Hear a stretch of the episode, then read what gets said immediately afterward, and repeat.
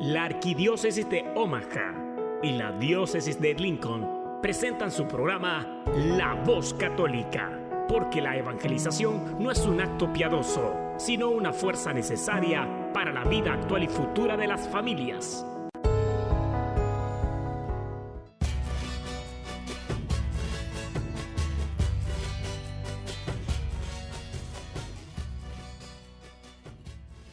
Hola, soy el arzobispo Jorge Lucas. Despónganse a escuchar la voz católica con un mensaje de fe y esperanza.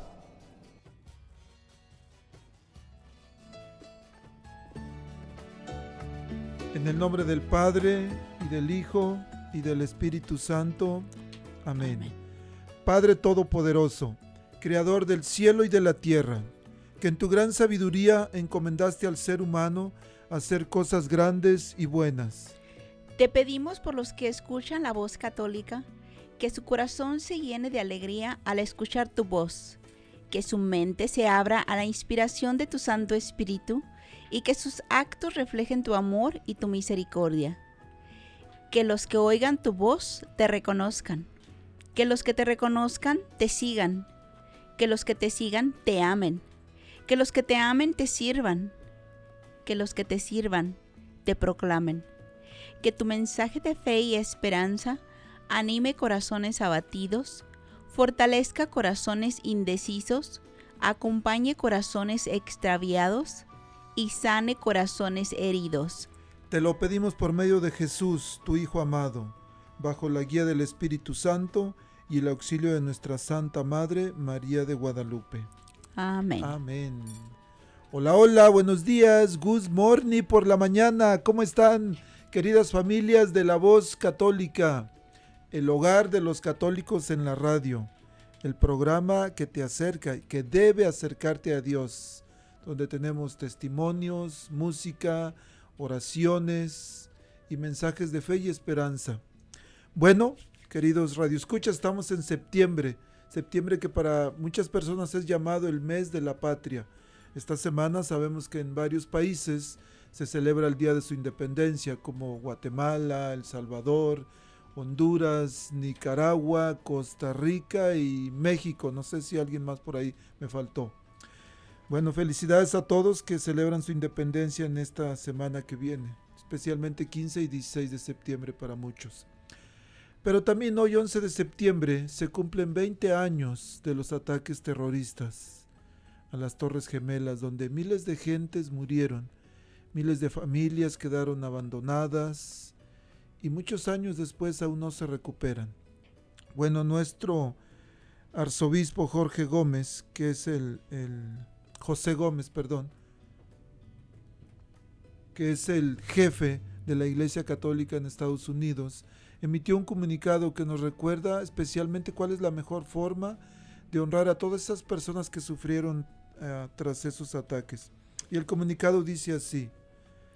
Al recordar el vigésimo aniversario de los ataques terroristas del 11 de septiembre del 2001, nuestros corazones están con todos aquellos que perdieron a seres queridos ese día. Oramos por las vidas inocentes que se perdieron, por quienes siguen de duelo y por las muchas personas que todavía sufren las heridas físicas, emocionales y espirituales de esos atentados. Fue un día oscuro de destrucción y muerte. Pero también recordamos a muchos héroes como los socorristas, bomberos, policías, equipos médicos de emergencia y de rescate. Muchos de ellos dieron sus vidas al servicio de sus vecinos. Esta violencia nacía del peor mal en el corazón humano, también sacó a relucir lo mejor de nuestra humanidad.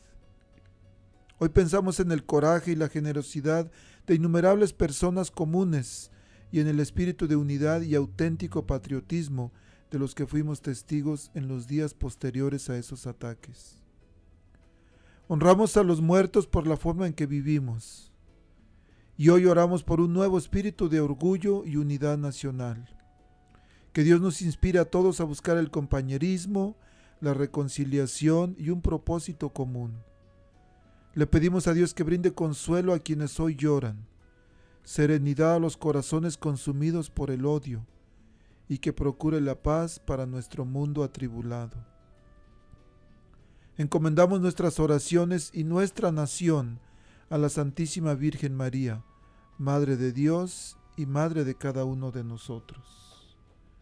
Este es el comunicado de nuestro arzobispo José Gómez, el presidente de la Conferencia Episcopal de Estados Unidos. Una de las causas de tanto desorden, de tantas cosas que están sucediendo en nuestro mundo, es a raíz de la separación, de la destrucción, de la desintegración de familias. Nuestro programa de hoy lo vamos a dedicar a las familias. Y para eso tenemos aquí, bueno, a una persona que trabaja para la Oficina de la Vida Familiar, que muchos de ustedes la conocen. Mariana Flores está aquí con nosotros, presente cuerpo y alma. Mariana, buenos días, bienvenida. Hola, buenos días, diácono, ¿cómo le va? Bien, buenos días a todos los radioescuchas también. Es mucho gusto para mí estar aquí. Eh, gracias por la invitación. Bueno, queridas familias, estos días me ha tocado celebrar funerales y en los funerales les digo, la mejor manera de honrar a nuestros seres queridos es amándonos los que quedamos vivos. Tuve que decirle a mi familia cuando mi madre murió, a mis hermanos, a toda la familia, a mis sobrinos, que la manera, la mejor manera de honrar a nuestros seres queridos cuando se nos van es amándonos los que quedamos, porque no sabemos cuándo nos vamos a ir. Estamos en una hay una reflexión que se llama el tren de la vida, el cual vamos a, a escuchar para que entendamos que estamos de pasada y que nuestros seres queridos se nos van y también nosotros nos vamos a oír. ¿Qué le parece, Mariana, si escuchamos esta reflexión y después continuamos con nuestro programa? Claro, escuchemos. Habla, que tu siervo escucha. Un segmento donde meditaremos las lecturas del día. Pidamos al Espíritu Santo. El tren de la vida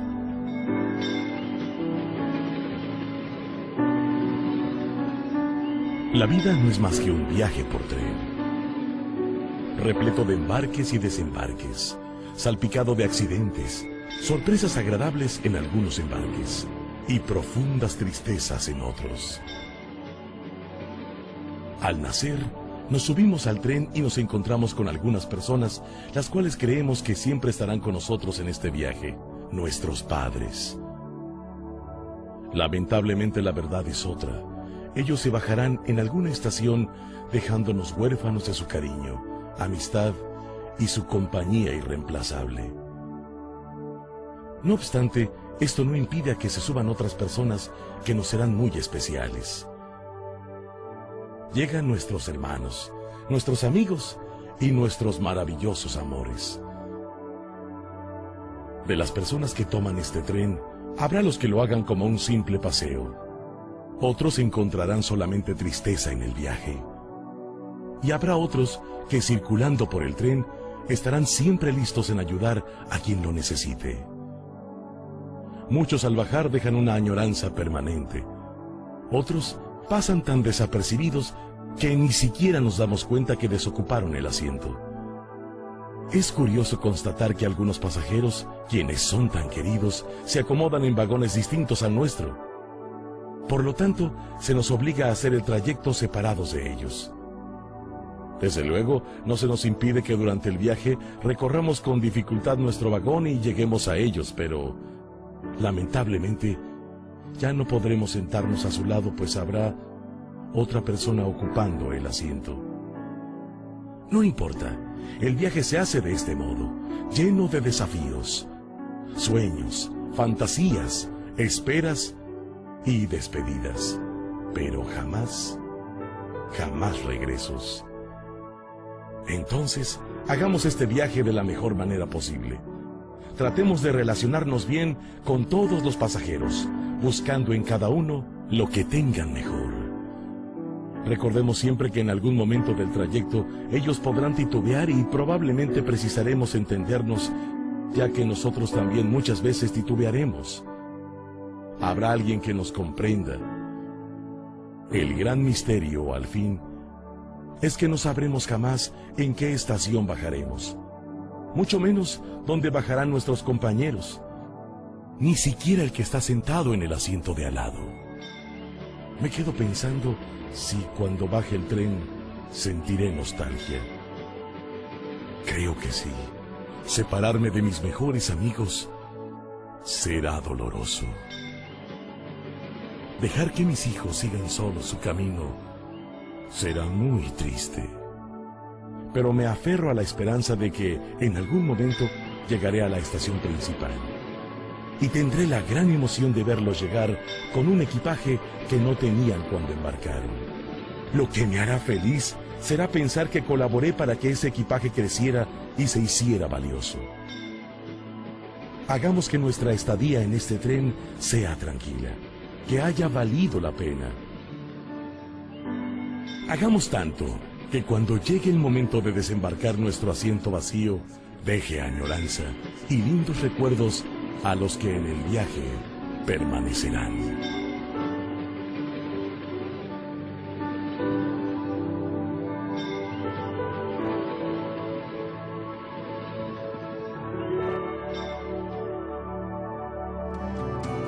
Estás escuchando La Voz Católica.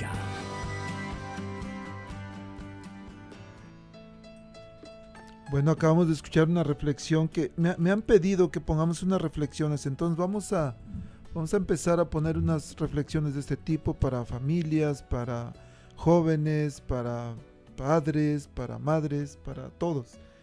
El, Mariana, ¿por qué hacer un programa para las familias? ¿Qué, ¿Qué es la importancia de hacer un programa para las familias? Para usted que trabaja en la oficina de la vida familiar de la arquidiócesis. Fíjese que con esa pregunta hay pero muchísimas respuestas y pienso que todas son muy válidas. Por ejemplo, podemos ahorita mismo, cuando usted mencionó acerca de que en, los duelos, cuando hay funerales, ¿verdad? Las familias se, se unen en ese tiempo. En, en, todos los tiempos, por ejemplo, las la familias están juntos en los gozos, están juntos en, en las angustias, en las esperanzas, en, en el sufrimiento sobre todo pero es muy importante porque la familia es la única, es la célula de la sociedad. Entonces las familias son muy importantes y la iglesia está muy importante porque es esencial que las familias existan, ¿verdad? Porque son las que llevan adelante lo, en sí la, la, la misión de nuestra fe.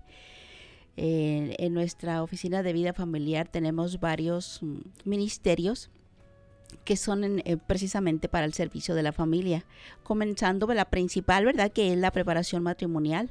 Tenemos los programas de preparación matrimonial. También hay a veces retiros también para, las, para el enriquecimiento matrimonial. Tenemos enriquecimiento familiar también para, por ejemplo, las, uh, el programa de planificación familiar natural que proveemos una vez al mes eh, a veces también hay ejercicios espirituales que damos según el año litúrgico. invitamos a, a, las familias a que participen en ellos también. Y diferentes eventos que son precisamente, ¿verdad? Porque la familia requiere eh, tener este esta ayuda y este fortalecimiento tanto para los padres como para los hijos y para que los padres a su vez ellos se, se se ilustren, se fortalezcan, se crezcan ellos mismos para lo que ellos tienen que hacer, transmitir eh, sus conocimientos y principalmente la fe. Entonces, por eso es muy importante. Sí, y también tenemos una uh, cena romántica cada año. Bueno, el año pasado, no, perdón, este año no pudimos por lo del virus, sabemos pero el año pasado sí, y si Dios nos permite, el próximo año, el, el, sábado después del 14 de febrero, Mariana y yo organizamos una cena romántica para que se vayan apuntando. Hay mariachi, hay comida, hay, hay este, reflexiones, hay juegos, hay premios y hay karaoke. Bueno, siempre me dicen algunas familias, yo, aunque no coma, aunque no haya nada, pero yo voy y canto. Y con eso me doy por, por satisfecho. Bueno, Mariana, el hablar de las familias, como usted decía, es, hablar un tema muy extenso, especialmente en la actualidad.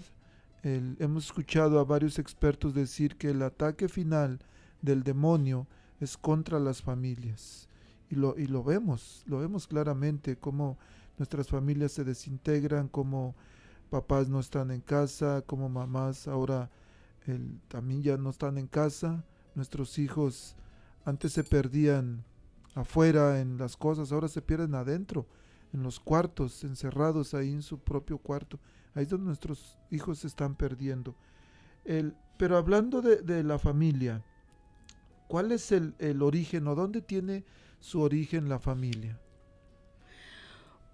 Bueno, el origen de, lo tienen en el mismo amor con el que el Creador nos abraza al mundo. Él, él, de ahí es donde, donde brota. Cuando nosotros, eh, eh, inclusive está incrustado en el querigma, ¿verdad? Cuando decimos que tanto amó Dios al mundo, que dio a su único hijo. ¿Y cómo llegó su hijo? A través de una familia, ¿verdad? A través de una familia. ¿Por qué? Porque esto era importante, sí, y esto debemos de notar nosotros también. A través de, la familia nosotros nos formamos, todo es muy importantísimo cómo la familia nos marca a cada uno y por eso somos la persona que somos, por cómo crecimos, qué fue lo que aprendimos, qué fue lo que vimos en nuestras familias. Entonces, eh, pero tiene su origen en ello, en el amor de nuestro Creador. El los hogares, las familias, decía usted hace rato, son la base de la sociedad y es donde donde nacen, donde se desarrollan hombres de bien, pero también donde donde personas de que no dan frutos buenos, también es en la familia donde aprenden muchas cosas o donde no se les enseña y aprenden en la calle. Y es definitivo, ¿verdad? Que ahora el ritmo de la vida ha cambiado tanto, eh, como mencionábamos anteriormente, no, no es la misma, las mismas familias como donde crecimos usted y yo, bueno, a lo mejor yo, ¿verdad? Pues usted es más joven, como quiera, es... Um, es diferente porque estábamos acostumbrados a ciertos parámetros que probablemente eran muy parecidos a los de nuestros padres.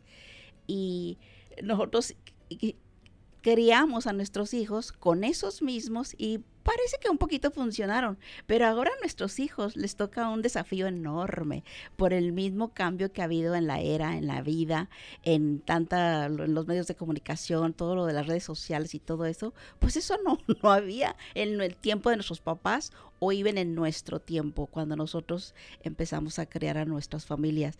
Entonces el desafío ahora es enorme, el, el, el, que, el que veamos ahora que hay tanta disfunción, que haya tanto cosas que no había antes, es exactamente por eso, ¿verdad? Porque tal vez nosotros estamos, los que ahora están haciendo su labor de papás, pues tienen que ponerse un poco más uh, alertas de que es uh, es mucho con lo que tenemos ahora que eh, estar al avantes para poder crear a nuestras familias eh, de la manera que Dios quiere que, que, que, criemos a esos niños. La iglesia siempre se ha preocupado por la familia, hay muchos eventos, hay un evento este, mundial. Vamos a regresar, Mariana, que nos diga por favor un poquito sobre los eventos que hacen con frecuencia. Vamos a escuchar un canto de Pablo Castro, pero antes tenemos una llamada. Vamos a ver quién nos... Oh, se nos echó a correr, mire. Nos tuvieron miedo, ¿verdad? Bueno, si alguien quiere llamarnos, preguntas, comentarios, saludos, llámenos por favor. El número en la cabina es 402 898 1020. Estamos en vivo aquí en la nueva 1020 AM 99.5 FM. Número a llamar, recuerden, 402-898-1020. Vamos a escuchar este canto de Pablo Castro que se llama No hay nada como el hogar. Buenísimo.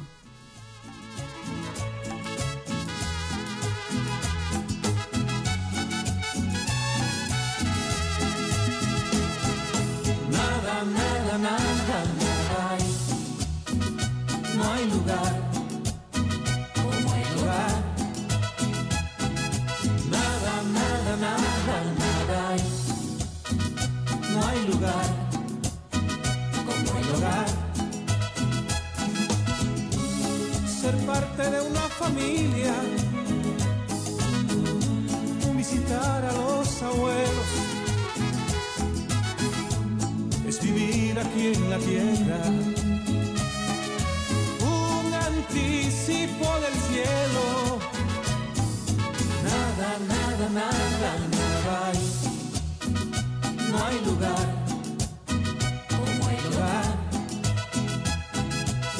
Nada, nada, nada, nada hay, no hay lugar como el hogar. Con el amor de una madre, la protección del papá y la risa de los niños. No hay mayor felicidad. Nada, nada, nada, hay. No hay lugar como el hogar. Nada, nada, nada, nada hay. No hay lugar como el hogar. Alrededor de la mesa, compartiendo la comida, si el invitado es Jesús, está la familia unida. Llegue el domingo, que es el día del Señor, celebrar la Eucaristía en sagrada comunión.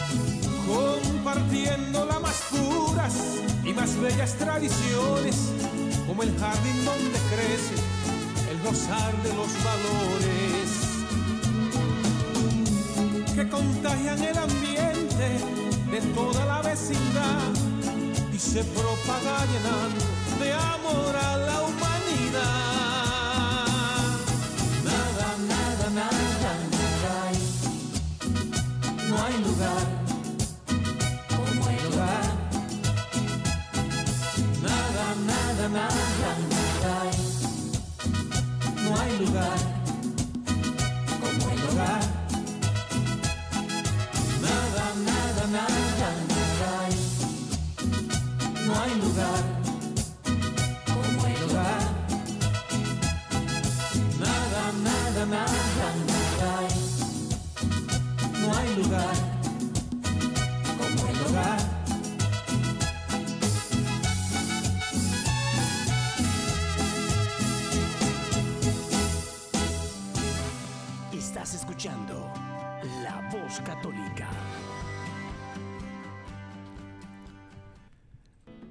Queridas familias, les recuerdo que estamos aquí en vivo, la nueva 99.5 FM, 1020 AM.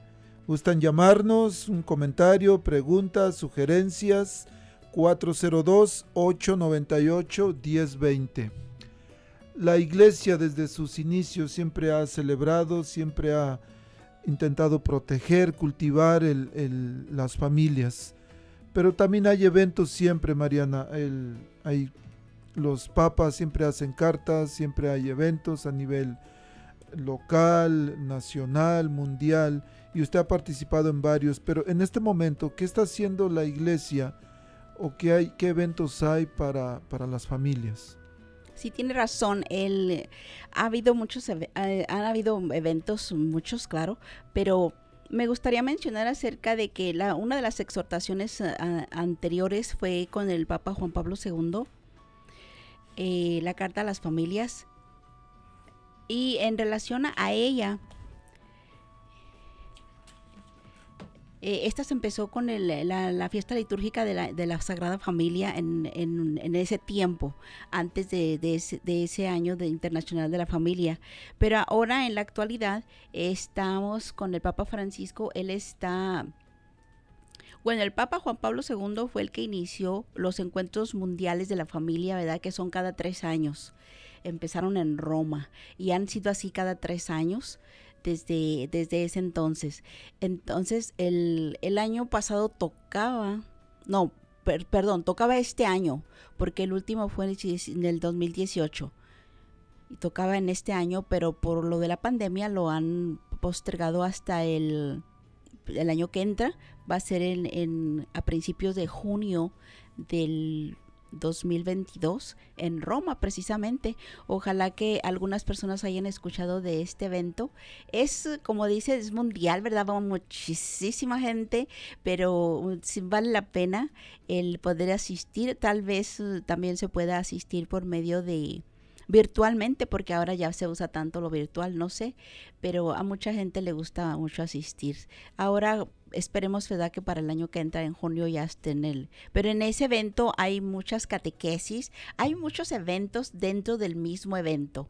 Y al final hay un festival uh, que es también, que participan muchísimas uh, asociaciones de las familias, muchas diócesis y muchas... Uh, um, llevan también como, bueno, en ese festival participa mucha gente, muchísima gente, y ah, eso es después de las catequesis que se realizaron durante la semana.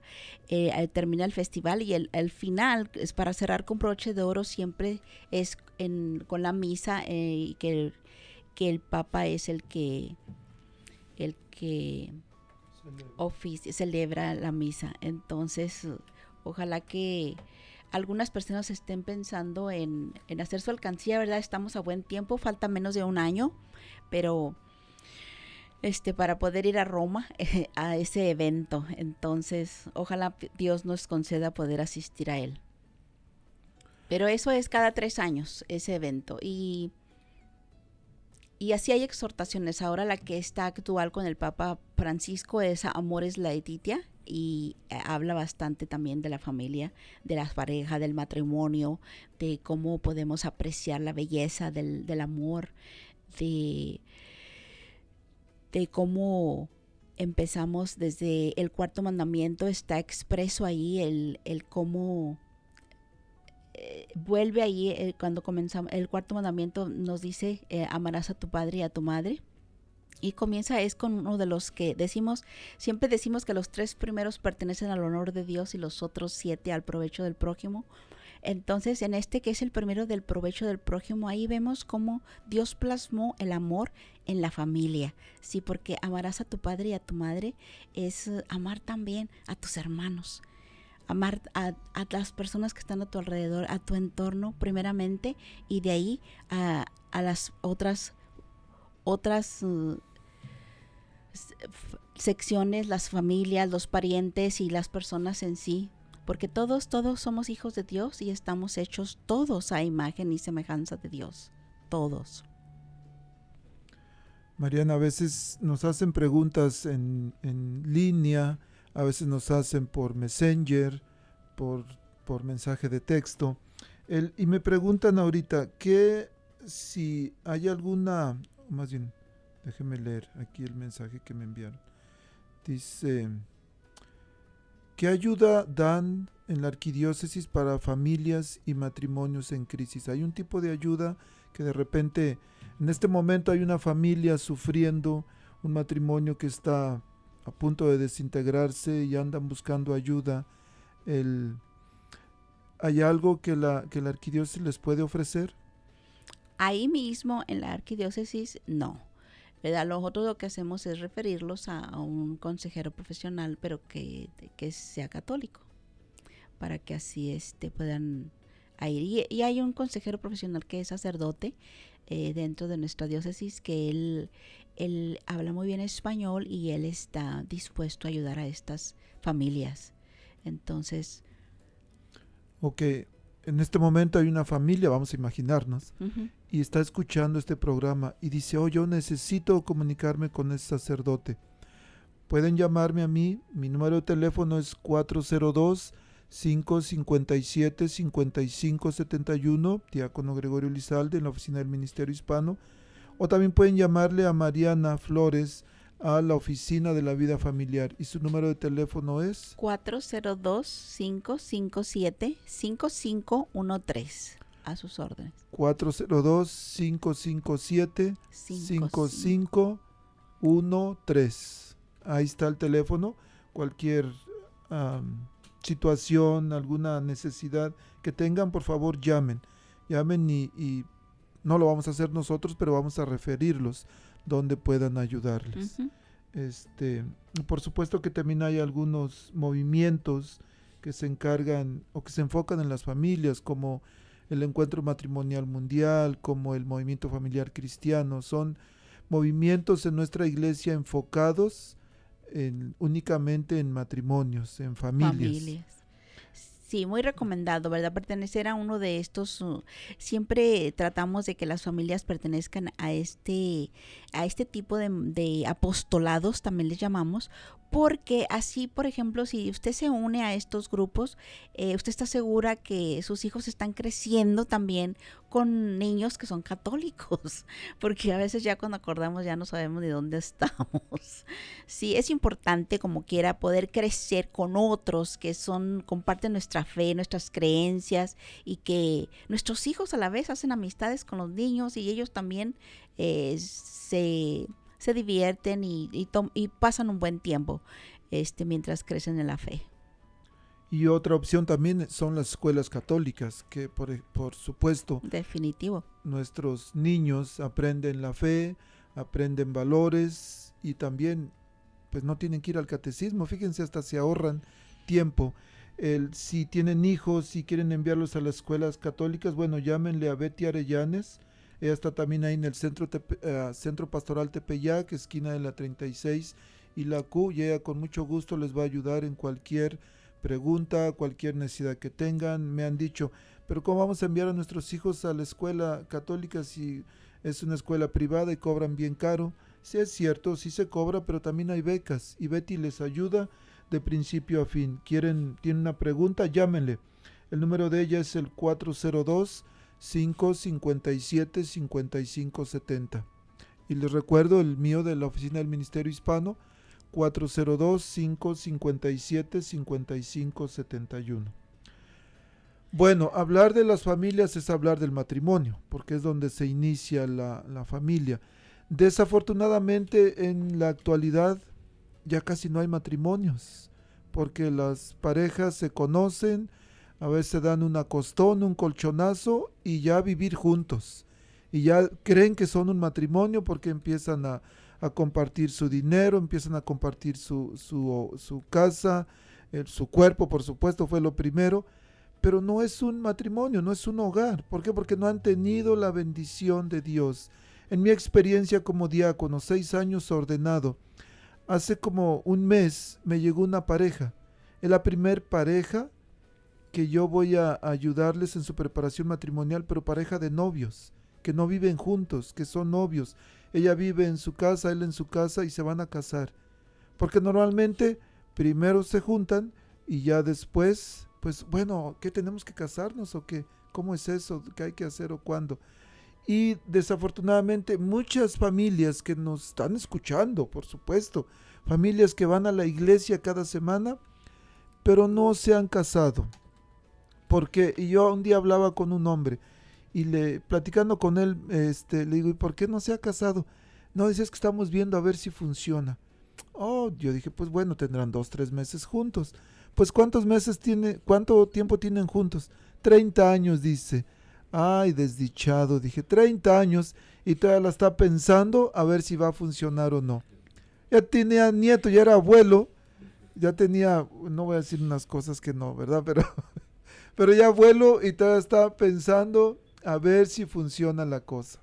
El detalle es este, que a veces las mismas parejas no se dan cuenta que pues que no es la norma, eso no debe de ser, no está bien, que están viviendo un estado de vida que no es uh, el, el que Dios quiere para ellos. Este tiene sentido si nosotros ponemos a vernos bien el por qué tiene que existir una amistad. Y después de la amistad viene el noviazgo. Y después del noviazgo viene el compromiso. Y después del compromiso viene el matrimonio. Si ustedes se dan cuenta y lo, y lo podemos reflexionar cada uno, ahorita no tenemos tiempo, pero tiene su sentido. A veces escucho parejas que dicen, voy a tener, este, es que es mi aniversario. Y yo no sé que la pareja se haya casado, pero ellos celebran su aniversario. Si no saben que no, no podemos celebrar aniversario, pues sí celebrarán años, ¿verdad? De que se conocieron o de que ellos se prometieron vivir juntos. No sé la verdad, pero los aniversarios los celebramos solamente cuando nos casamos en la iglesia. Un hombre decía un día, a ver, a ver, ustedes están mal porque estoy casado por el civil y que no Dios bendice las decisiones de los hombres.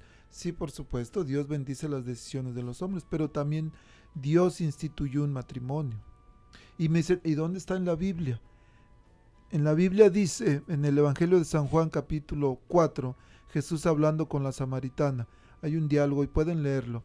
Pero en algún momento Jesús le dice, ve y háblale a tu marido, ve y tráete a tu marido. Y dice ella, no tengo marido. Y le dice Jesús, has dicho la verdad, porque has tenido cinco maridos pero ese que tienes ahorita no es tu marido. Quiere decir que compartía su cama con él, compartía su casa, su dinero, su cuerpo, por supuesto, pero no era su marido, porque no se había no había bendecido Dios esa unión. Y esa, esa es la diferencia en, en muchas familias. Ahora, estoy diciendo que una familia casada por la iglesia ya va a ser perfecta, por supuesto que no estaría mintiendo si les dijera eso. A veces hay familias que no están casadas por la iglesia y pues posiblemente pudieran estar viviendo mejor que una, una pareja que esté casada por la iglesia. Lo que estoy diciendo es que necesitamos tener la bendición de Dios, que cuando, nuestro, cuando tenemos intimidad no solamente unimos nuestros cuerpos, sino unimos nuestro cuerpo, nuestra alma, nuestro corazón, que es, es, una, es la manera más plena más completa de estar unidos un hombre y una mujer, siempre con la bendición de Dios. Pero regresando un poquito a, las escrituras, Mariana, este, ¿en qué parte de la Biblia nos habla de que el hombre y la mujer se unen en el matrimonio y que llegan a ser ya no dos, sino una sola cosa, una sola carne? Bien interesante porque es en el primer ritito libro de la Biblia. Él nos habla en Génesis, en el capítulo 2, versículo 24. De ahí nos dice, ¿verdad? Eh, que el matrimonio nos dice cuando nos dice de que el, el, libro de la Biblia nos habla de que el hombre y la mujer se unen en el matrimonio y llegan a ser una sola carne en ese capítulo.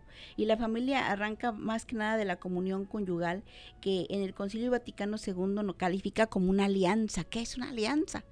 Sí, muy diferente de cuando decimos que es un contrato. Las alianzas, ¿verdad? Son para siempre.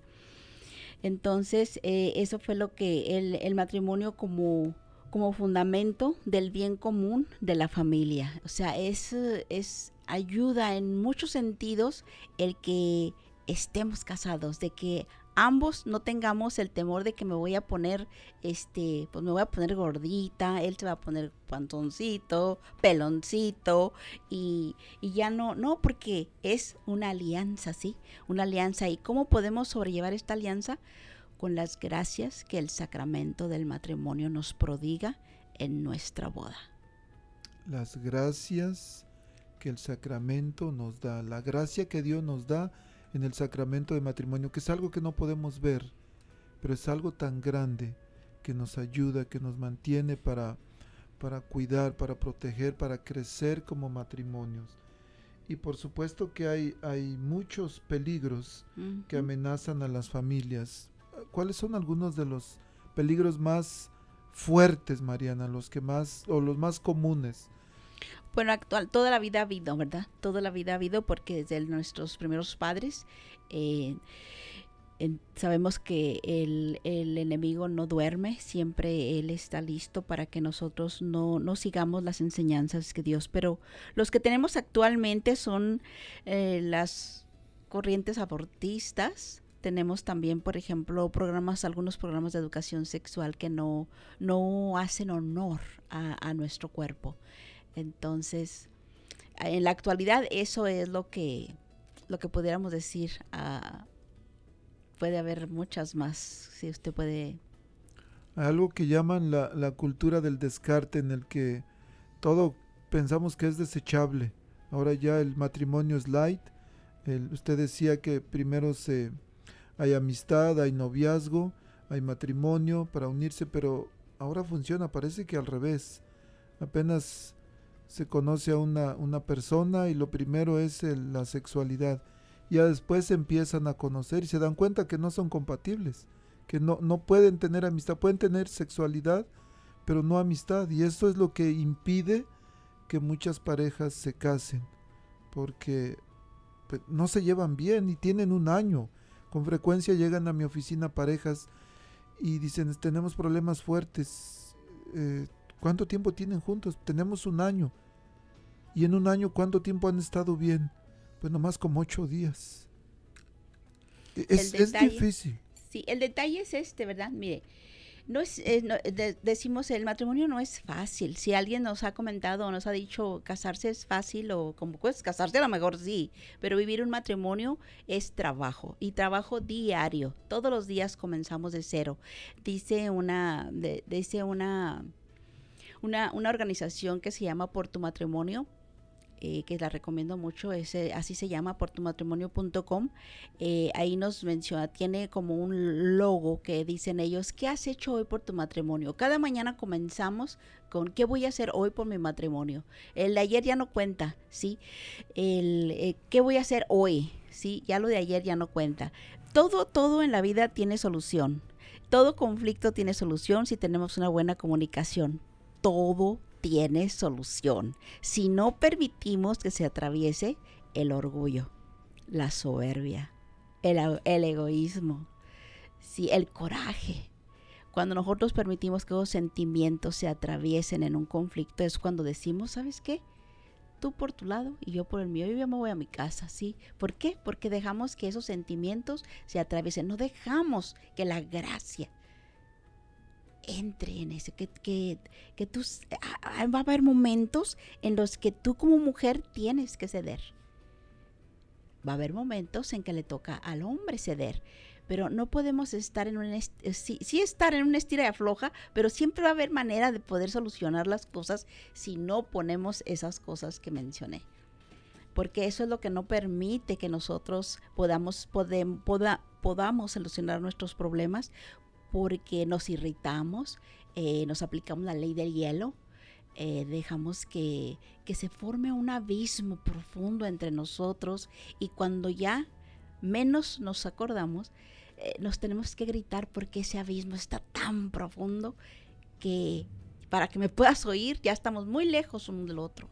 Entonces es importante el poder eh, estar al tanto del por qué es, tenemos que recibir esa bendición hermosa. Y de todos estos sentimientos negativos, el más peligroso de todos, el orgullo. Porque por orgullo no queremos aceptar, no queremos ceder. Por orgullo, no, ella es mujer, él es hombre, él tiene que, él tiene que hacer lo que yo digo, yo por qué, y a mí quién me, me va a ayudar, a mí quién esto o lo otro. Dicen que el peor enemigo del amor es el orgullo. Y nosotros como, como padres, como esposos, tenemos una obligación de ser misioneros en nuestra familia. Dios nos, nos dio un- una vocación de ser esposos, de ser padres, pero es una misión, una misión a la cual debemos de, de estar atentos, debemos de tener un alma misionera. Ándele. Y hablando de alma misionera, ¿qué tal si mejor lo meditamos, pero con un canto? Un canto que se llama precisamente Alma Misionera, ¿le parece? Claro que me parece, Vamos, por favor, pues. identifíquense con ello.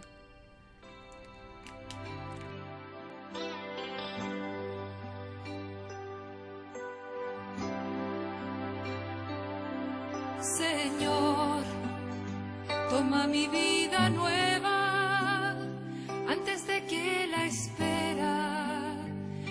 desgaste años en mí. Estoy dispuesta a lo que quieras, no importa lo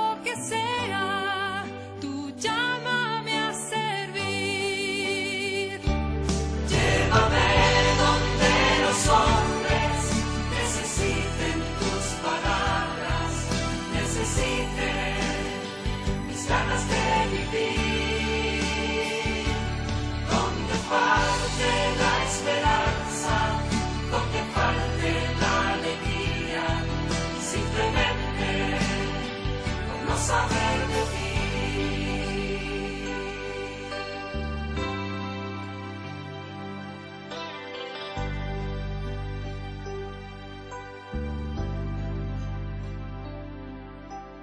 doy mi corazón sincero para gritar sin miedo tu grandeza, Señor.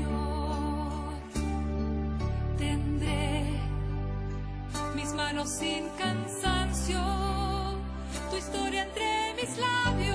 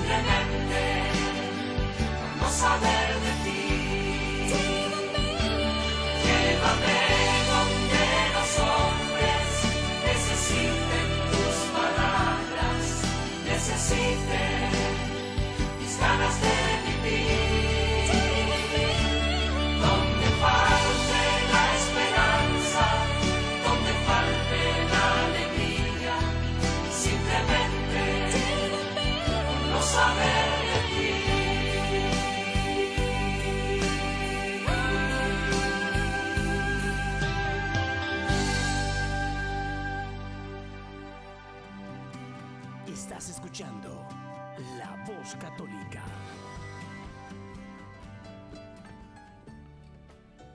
Queridos radioescuchas, les recuerdo que estamos aquí en vivo. En, o aquí tenemos saludos. Betty Arellanes. Y perdón que nos no, no miramos que estaba llamando. Ya después no, después de casi una hora nos tuvo que colgar. No, no casi una hora, pero varios, varios minutos. Pero bueno, aquí Betty nos manda a saludar y dice que ya saben, está a sus órdenes para las escuelas católicas. 402-557-5570 si quieren llamarle.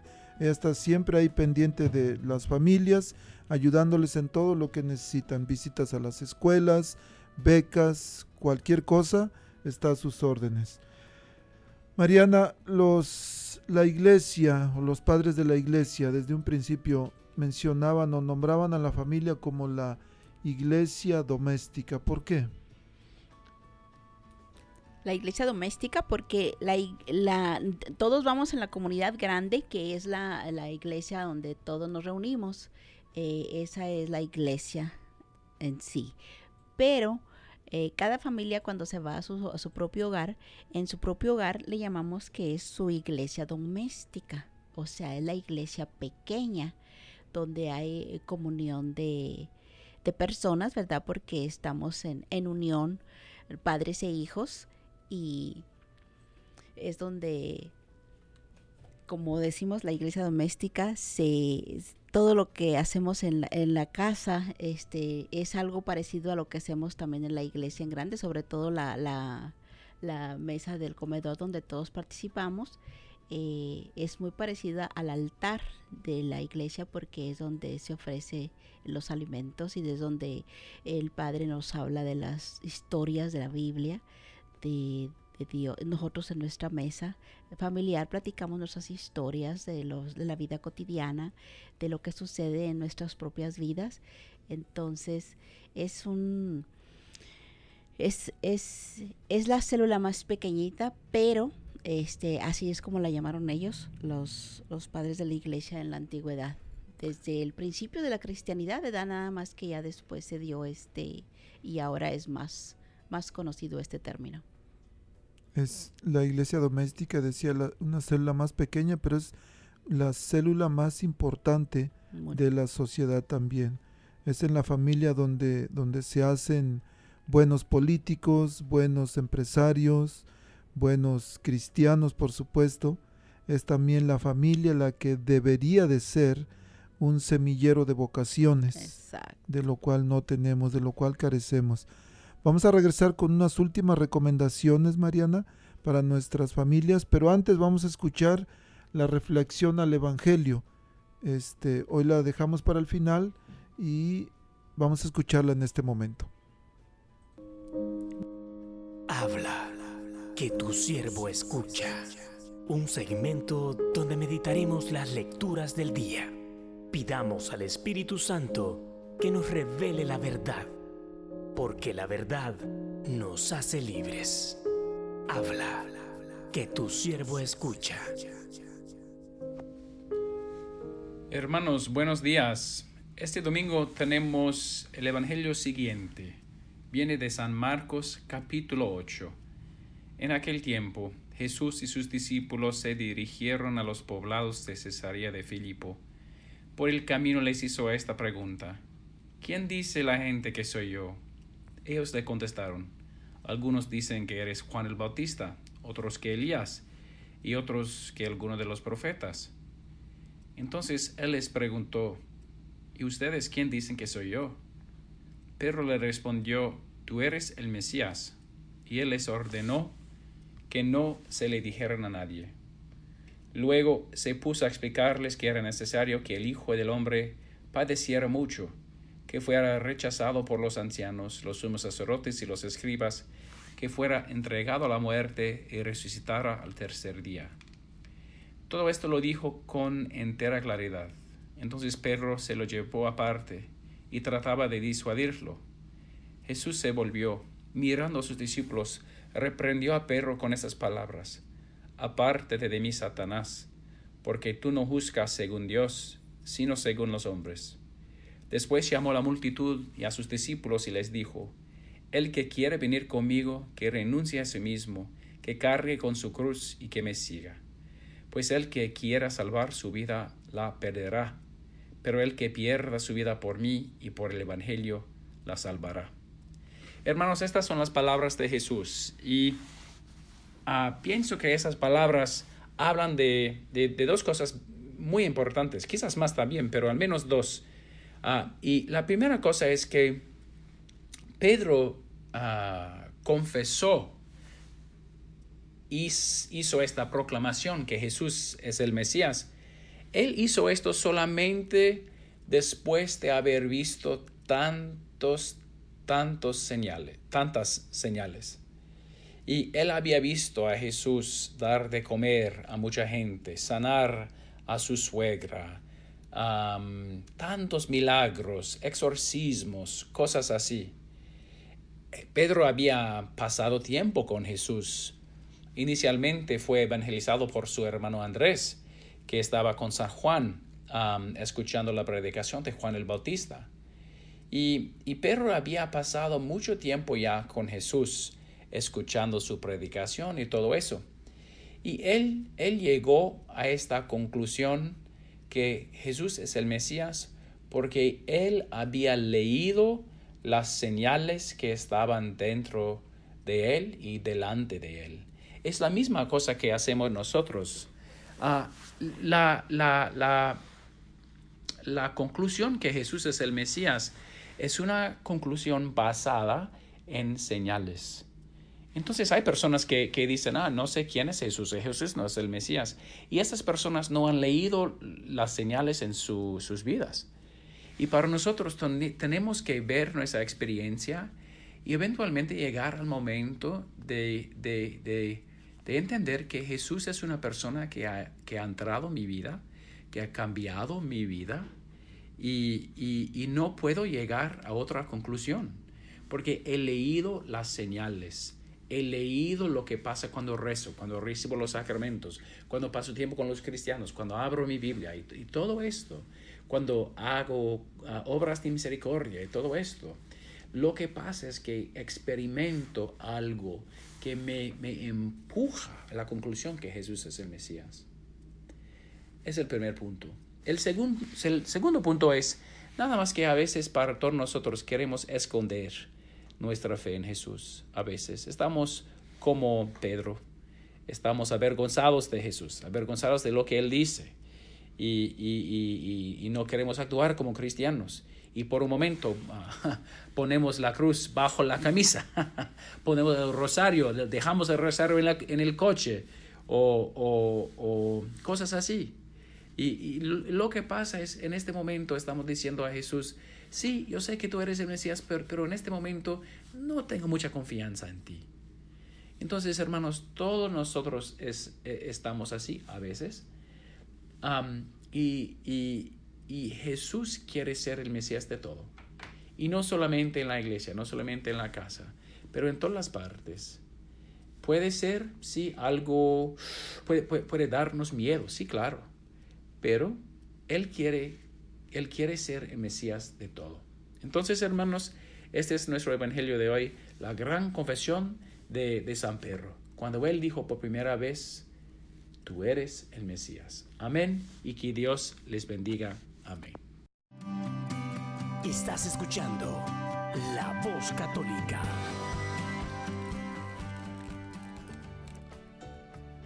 Bueno, queridas familias, desafortunadamente el tiempo corre muy rápido, a dos por uno cuando estamos aquí en el programa.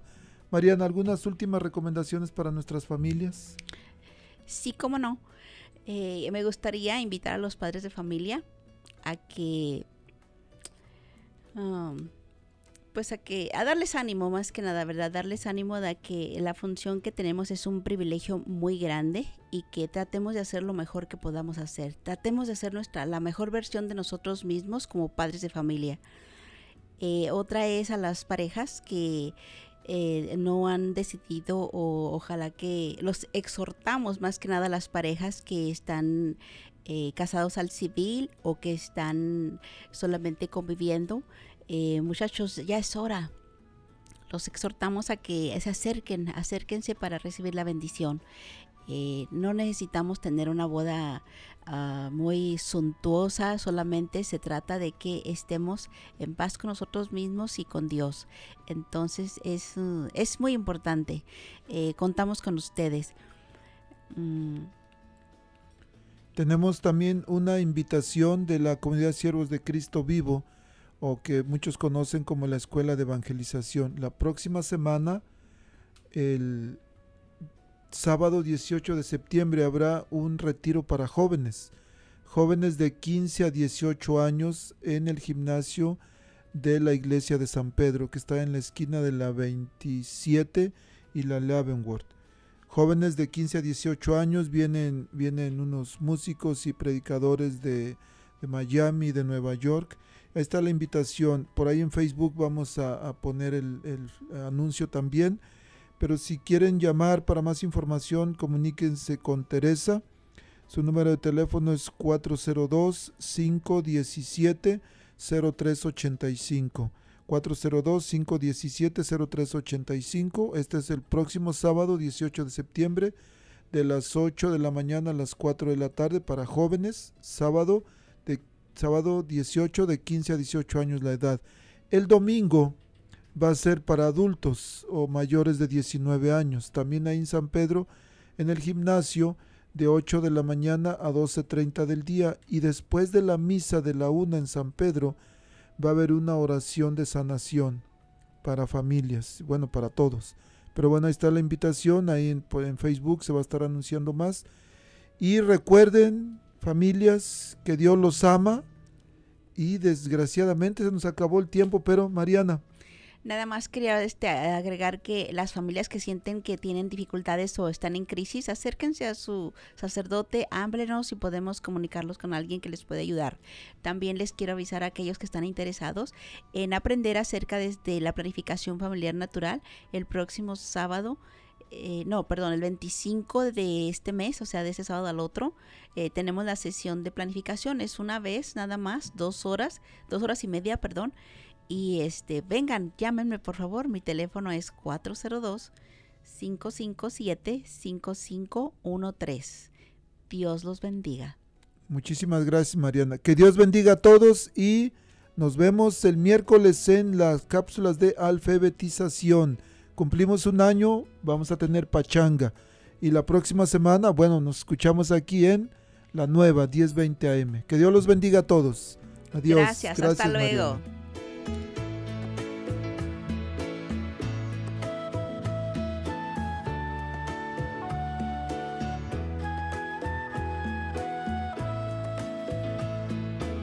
La Arquidiócesis de Omaha y la Diócesis de Lincoln presentaron su programa La Voz Católica, porque la evangelización no es un acto piadoso, sino una fuerza necesaria para la vida actual y futura de las familias.